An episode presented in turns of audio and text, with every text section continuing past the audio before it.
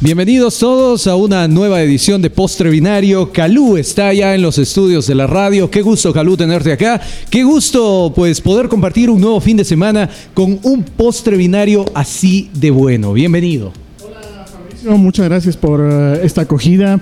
Eh, efectivamente, estamos otra semana en este segmento de tecnología, yo diría con un lenguaje para no informáticos, para la gente que no es geek.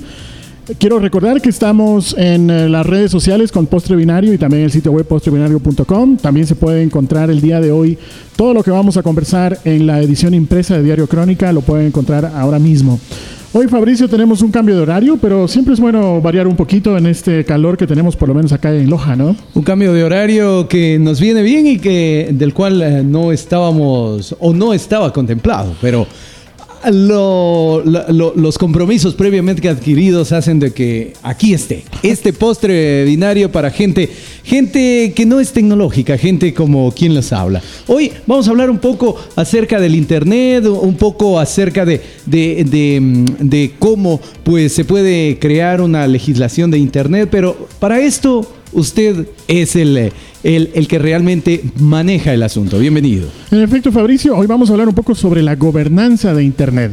Una palabra un poco extraña, pero la vamos a ir explicando. Así como muchos otros bienes públicos, porque Internet es un bien público, necesita una gobernanza para que se pueda tener un conjunto de regulaciones, un conjunto de normas legales, de tal forma que garantice un libre acceso a todas las personas, de tal forma que podamos acceder a contenidos, de tal forma que no haya un poder por parte de una entidad u otra sobre el Internet que ejerza una presión. Entonces, en esta gobernanza de Internet, aunque no es fácil, siempre existen intereses, a veces desequilibrados, a veces centralizados, a veces existen otros intereses ocultos por querer apoderarse de este espacio que en su arquitectura, cuando fue fundado Internet, era un, un, espacio abierto, participativo, sin ningún tipo de control en cuanto a, ejercer un poder o una presión. Entonces, en esta gobernanza, de alguna manera ya se adelantó. Brasil, al intentar legislar, eh, yo diría con muy buenos efectos, el, el ámbito de Internet en ese país.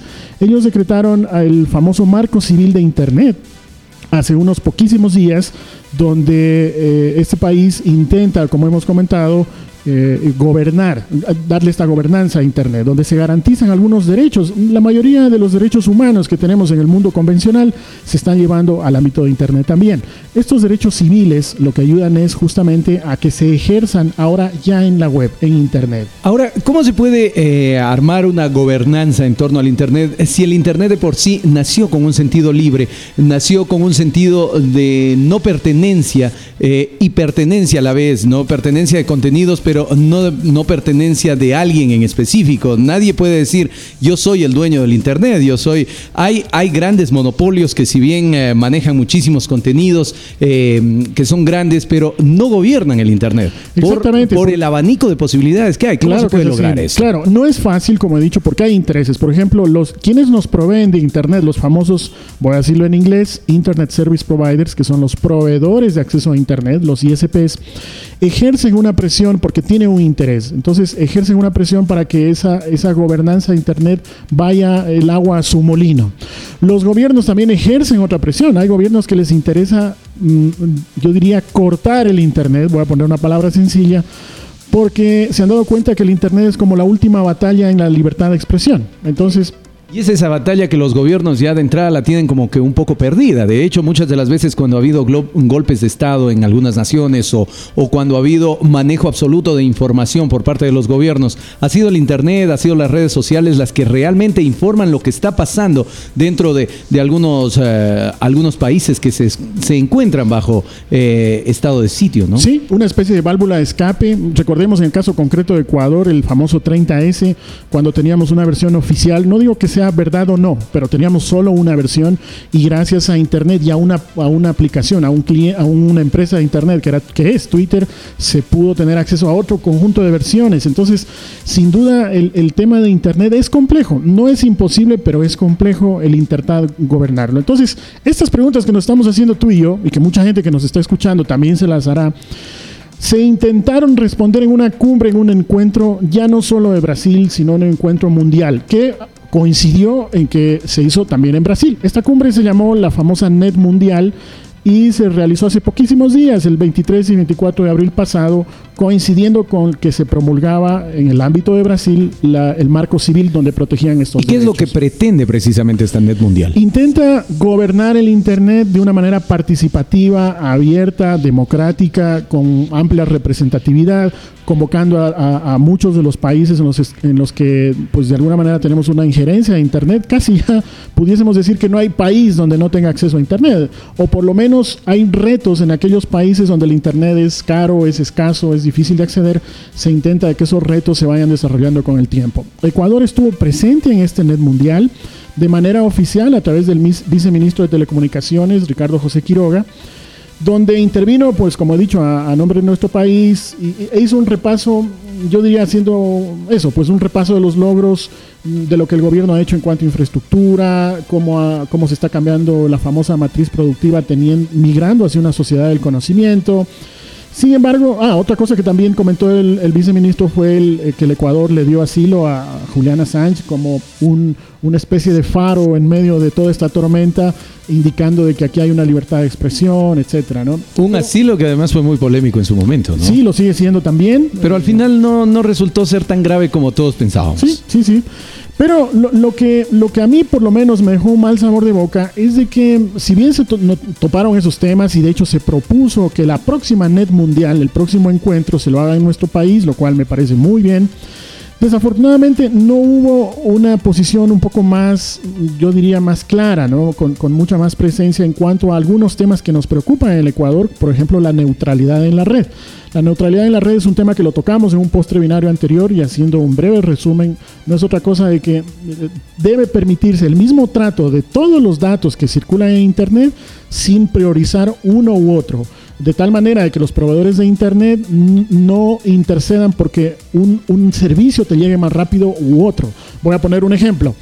Suponiendo que en este momento estoy usando Skype, pero el proveedor de servicio tiene una competencia de Skype. Entonces te dice, como estás usando Skype, voy a ralentizar el servicio, lo voy a hacer más lento. Pero si tú usas mi Skype, porque yo también soy proveedor de Internet, ahí sí va a ir rápido. Ese tipo de cosas suceden desafortunadamente en otros entornos y en el caso del Ecuador no se dijo algo concreto con respecto a la neutralidad de la red, a la gobernanza y otros temas. También el Ecuador participó a través de la, del famoso, se está elaborando el Código Orgánico de la Economía Social del Conocimiento, una propuesta que me parece fantástico también. Hay una wiki abierta. ¿Una propuesta que nació desde Ecuador o ya es, una propuesta armada? No, es desde Ecuador. Lo que se intenta también a través de este Código Orgánico que en su momento llegará a la Asamblea es promulgar un conjunto de leyes para que se fomente la economía social del conocimiento, los saberes, la innovación y, y el tema de derechos de autor y otros que hemos estado comentando también pueda ser visto bajo una óptica participativa. Y como que postre binario está en la jugada. Esa es la han sido temas, han sido temas que se han venido tratando en distintas ediciones de postre Tienes razón. En otras ediciones de postre binario hemos topado con más detalle. Cuando subamos este podcast a la web, van a encontrar los enlaces donde hicimos cita a lo que fue el código orgánico de la economía social del conocimiento o a la neutralidad en la red. Bueno, pues terminó el evento, fueron dos días que se trabajó mucho y en este documento final, ahí está también ya subido en la web, es un PDF que recoge los siete principios donde llegaron a un supuesto acuerdo. Eso lo vamos a hablar más adelante, ¿no?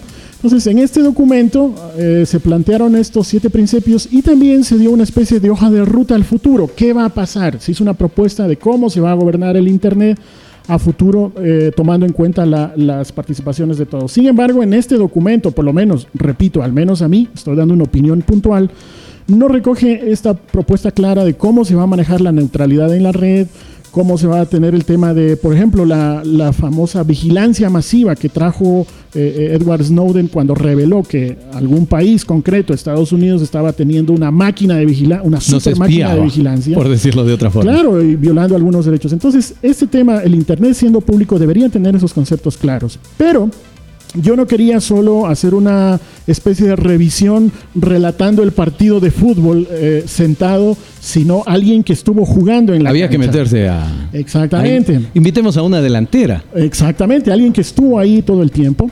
Entonces, eh, yo quería invitar hoy a Leslie Jarrín. Leslie es parte de eh, una empresa que está trabajando muy, de manera muy interesante en estos ámbitos y en otros más en el ámbito de tecnología. Leslie Jarrín tuvo la suerte de estar presente estos días en Brasil tratando estos temas. Leslie está ahora mismo eh, con nosotros. Quiero darte la bienvenida, Leslie, que nos comentes brevemente si tu, si tu parecer fue parecido al que yo comenté, es, similar o es distinto. ¿Cómo fue tu sabor de boca al finalizar la reunión de NET Mundial en Brasil? Adelante, Leslie. Hola, Calú. Muchísimas gracias por invitarme. Eh, me encanta el hecho de que se estén tratando estos temas de forma mucho más masiva, porque me sorprende que, que no haya sido... Eh, yo, yo esperaba ver en todos los medios de comunicación información sobre esto porque es algo que nos atañe a cada uno de los ciudadanos, pero eh, no ha sido como esperábamos, pero me, me, encanta que ustedes, que ustedes sean pioneros en, en este tipo de temas.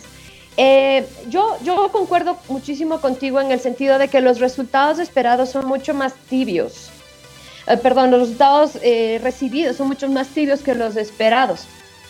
Se, En el tema del net mundial, realmente las expectativas era una condena masiva por parte de los países, sobre todo el tema de la vigilancia masiva, a, a, una, a una posición muy clara con respecto a la neutralidad en la red, como tú comentabas.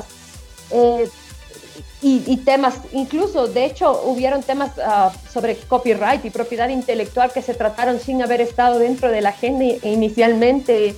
Eh, habían temas que estuvieron propuestos como el tema de la, de la protección de la cultura, por ejemplo, eh, que no fueron ni siquiera considerados en el documento final. Entonces, sí, es, sí hay un, cierto eh, sabor agridulce desde, desde mi punto de vista, pero también puedo decir que eh, me parece bien el hecho de que al menos empecemos a conversar sobre este tema. Leslie, eh, em, me hiciste memoria porque un, un, un, día antes de que se inaugure la cumbre, o fue el mismo día, no recuerdo, yo también puse un tweet diciendo algo parecido a lo que tú has dicho, en el sentido de que esperaba que al siguiente día eh, los medios convencionales, especialmente la prensa, den una cobertura especial al tema del, del net mundial, sin embargo, desafortunadamente eso no lo fue. Creemos que estos son los espacios para ir conversando, para ir integrando no solo a la, a la, gente técnica, no solo a los geeks que tienen ese lenguaje raro y que hablan en TCP/IP, sino al, porque al final el beneficiario final, valga la redundancia, es el usuario. Entonces, que, que, nos podamos ir enterando de estos temas, que sepamos de que no todo viene comido desde arriba, sino tener una actitud participativa en estos temas. ¿Qué hacemos, Leslie, frente a esto? Si bien el sabor de boca, pues coincidimos de que no fue el mejor. ¿Qué podemos hacer ahora? ¿Nos cruzamos de brazos? Eh, ¿Planteamos una estrategia a futuro? ¿Cuáles son como esas, esa luz al final del túnel que tú nos, nos propondrías? Eh, y ahorita que tú comentabas que somos los beneficiarios del Internet, yo diría también podemos ser las víctimas. Porque es, es el hecho de que nosotros estemos utilizando un medio en el que no tenemos el, el más mínimo derecho en este momento, en donde básicamente, para mí el tema crítico y que no fue eh, fuertemente tratado en el documento fue el tema de la vigilancia masiva, en donde nos compete a todos los ciudadanos. Uh -huh. el, el, el hecho de que hayan dos gobiernos que se quejan porque, porque le espían a la, a la presidenta o porque tienen eh, negocios eh, multimillonarios que vía espionaje pueden estar siendo arruinados. Eso no, no, deja del lado de que cada uno de nosotros estamos poniendo toda nuestra información todos los días en el Internet y esta sigue siendo almacenada y puede ser visualizada por terceros sin nuestra autorización ni consentimiento. Y lo peor de todo es que pueden utilizar nuestra información para fines comerciales. Que lo me parece, eh, me parece que como ciudadanos, mientras más informados estemos, de podemos empezar a pelear más por nuestros derechos. No es un tema ya solo de los geeks, es un tema de todas las personas que estamos utilizando el Internet. Llámese utilizar desde un correo electrónico, redes sociales, el, el cualquier tipo de acceso. Es impresionante. Ahora uno entra a hacer una búsqueda y al siguiente día en el Facebook le aparecen mil opciones con respecto a la búsqueda que hizo, porque ellos tienen toda nuestra información cruzada, nos están vigilando todo el tiempo y ese tipo de, de, de derecho a nuestra privacidad creo que debemos de empezar a exigirlo todos los ciudadanos. Leslie, visto, visto desde lejos, quizás puedo estar equivocado, pero visto desde lejos se percibía una participación de los sectores civiles, porque hay que entender que había empresas, estaban gobiernos, eh, cada uno con sus intereses, pero también, por lo menos yo percibía una participación muy activa del ámbito civil, de asociaciones, de activistas. ¿crees que hubo a lo mejor una especie de poca sintonía entre esa participación que se la, veía, se la veía vibrante, al menos el primer día, también el segundo, frente a ese documento final, a ese PDF que nos dejó ese mar sabor de boca? ¿Qué pasó ahí? ¿Surgió algo? ¿Alguna pista que nos puedas dar? Em, yo creo que definitivamente, ¿cuál, ¿cuál es el asunto? Hubieron durante los dos días eh, cualquier cantidad de participaciones, pero una de las participaciones fue muy clara. Dice, vamos a estar aquí conversando todo el tiempo, pero esto no es un documento vinculante. Y esa fue la postura de muchos gobiernos y de muchas empresas, en donde básicamente yo creo que fueron eh, a tratar de mostrar o pretender que tenían una, una apertura a, a hacer cambios pero creo que eh, su apertura es bastante mínima y solo están mostrando un, show inicial. Cuando A ver, a ver si, eh, si, yo interpreto tus palabras, Leslie. Esto también podría ser eh, como cuando se reúnen el grupo del G8 a hablar de la paz mundial, hablar de, de, de, cuidar el clima, se firman un montón de tratados, el Tratado de Kioto y cosas como esas, y sin embargo nadie los respeta el Internet, partiendo del hecho de que es un bien público, ¿tú crees que este tipo de encuentros están sirviendo para algo actualmente o estarán sirviendo para algo a futuro? Yo creo que están sirviendo para algo a futuro mientras eh, tanto la ciudadanía se trate de involucrar y exista mucha mayor presión social.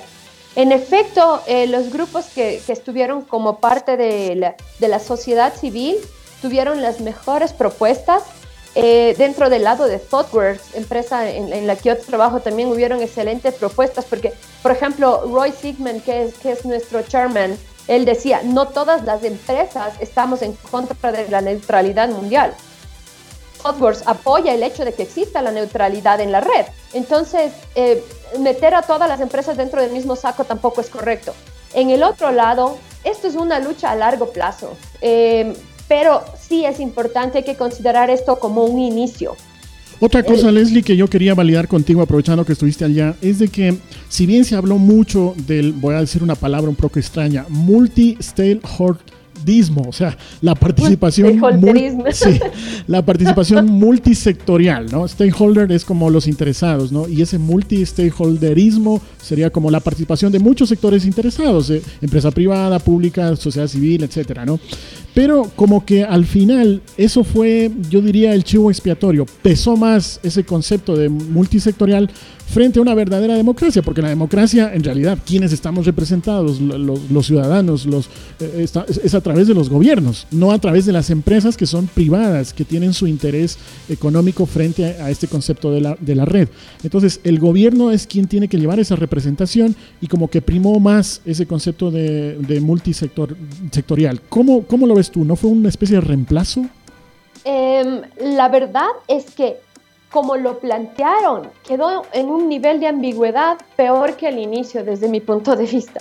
Porque en efecto la idea de tener multi-stakeholders, es decir, no un único dueño, porque en este momento básicamente dependemos de un único dueño, quien, quien es el que nos da los números de IP para conectarnos al Internet, eh, que está en, los Estados Unidos. Básicamente es una dependencia demasiado fuerte. El hecho de empezar a tener esta gobernanza dividida entre gobiernos pero en efecto, sucedió lo que tú dices, yo estoy totalmente de acuerdo.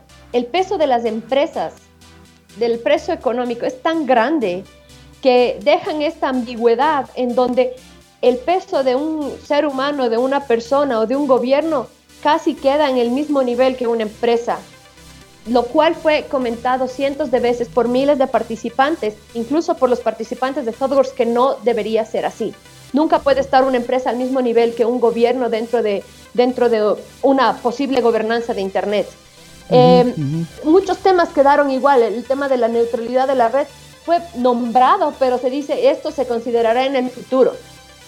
Definitivamente es un primer borrador, es un primer intento. El hecho de que hayan estado 70 países ahí reunidos, más de 800 participantes, el hecho de que haya abierto la sesión la presidenta de Brasil, eh, yo creo que le dio un peso para que se inicien las conversaciones y que se empiece a generar un conocimiento masivo sobre este tema que nos atañe a todos.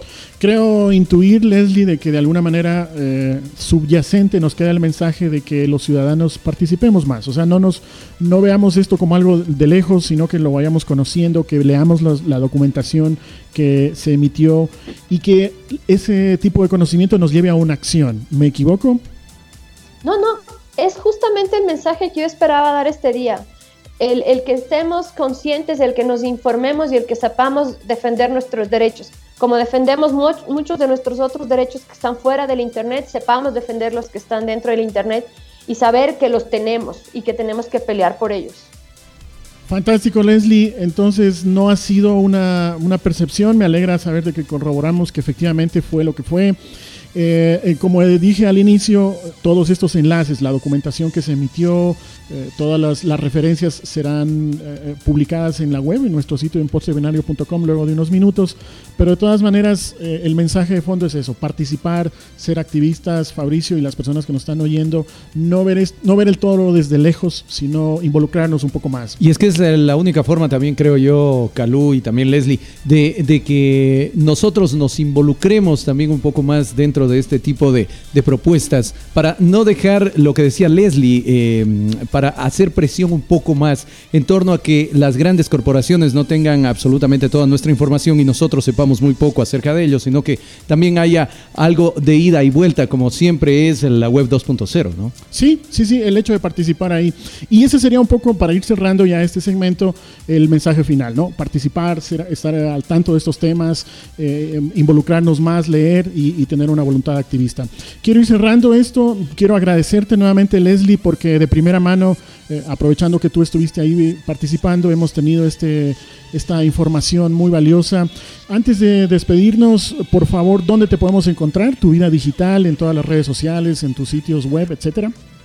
Em, encontrarme es fácil, realmente casi todos mis usuarios son, tengo mi página, mi blog que es lesliejarrin.com, eh, en Twitter igual Leslie eh, básicamente serían las formas más fáciles de, contactarme. Te vamos a seguir, lo vamos a anunciar en, eh, en binario para que las personas que quieran seguir conversando de este tema lo vamos a hacer en la web. También está el, hashtag o la etiqueta eh, Net Mundial sobre este tema y a participar. Yo creo que en eso, Fabricio, vamos cerrando ya y creemos de que lo importante es de que no dejemos pasar estos temas, sino em, empaparnos y, poder aportar de, una manera activa. Y apoderarse para no, no ver el toro desde lejos, como decías, Calú, sino involucrarse y, ¿por qué no pasar a ser toreros y protagonistas también? ¿no? Exactamente.